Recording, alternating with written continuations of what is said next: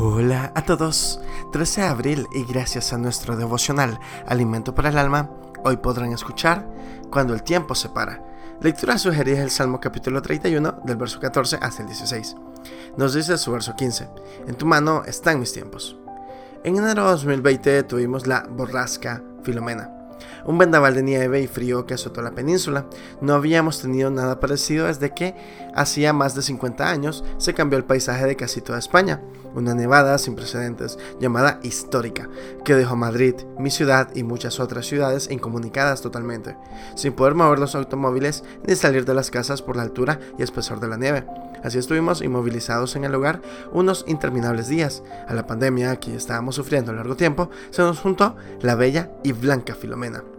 Tuvimos un parón en el tiempo, sin poder llevar a cabo las actividades cotidianas a las que estamos acostumbrados, aunque gracias a Dios manteníamos los medios de comunicación activos. En medio de toda esta incertidumbre, me vino el pensamiento en el texto del Salmo 31. En tu mano están mis tiempos, recordándome la palabra de Dios que en la vida de los creyentes nuestros tiempos, sean naturales o estén fuera de nuestro control, están en sus manos y nada de lo que nos ocurra escapa de su conocimiento.